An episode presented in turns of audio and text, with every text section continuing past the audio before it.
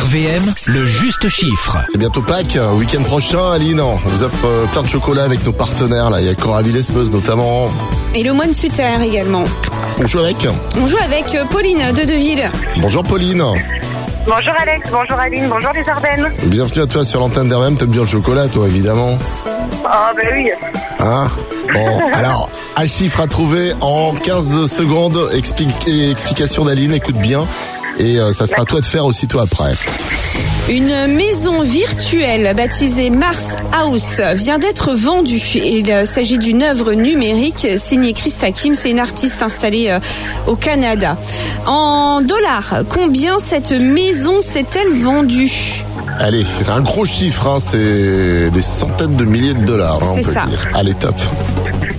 euh, 100 000, Plus, 200 000, plus. Non 500 000. Bah voilà, 500 000 dollars. mais c'est c'est- c'est pas une vraie maison plus. Hein. C'est c'est du virtuel. 500 000 dollars. Bon, écoute, euh, hein, chacun fait ce qu'il veut avec son argent, j'ai envie de te dire, Aline. hein. Bon. Toi, je sais que tu le gardes au fond de tes poches et des oursins. bleus. J'ai pas des grosses poches. hein. Bon, c'est gagné. Tous les matins, Alex et Aline réveillent les Ardennes. De 6h à 10h, bonne journée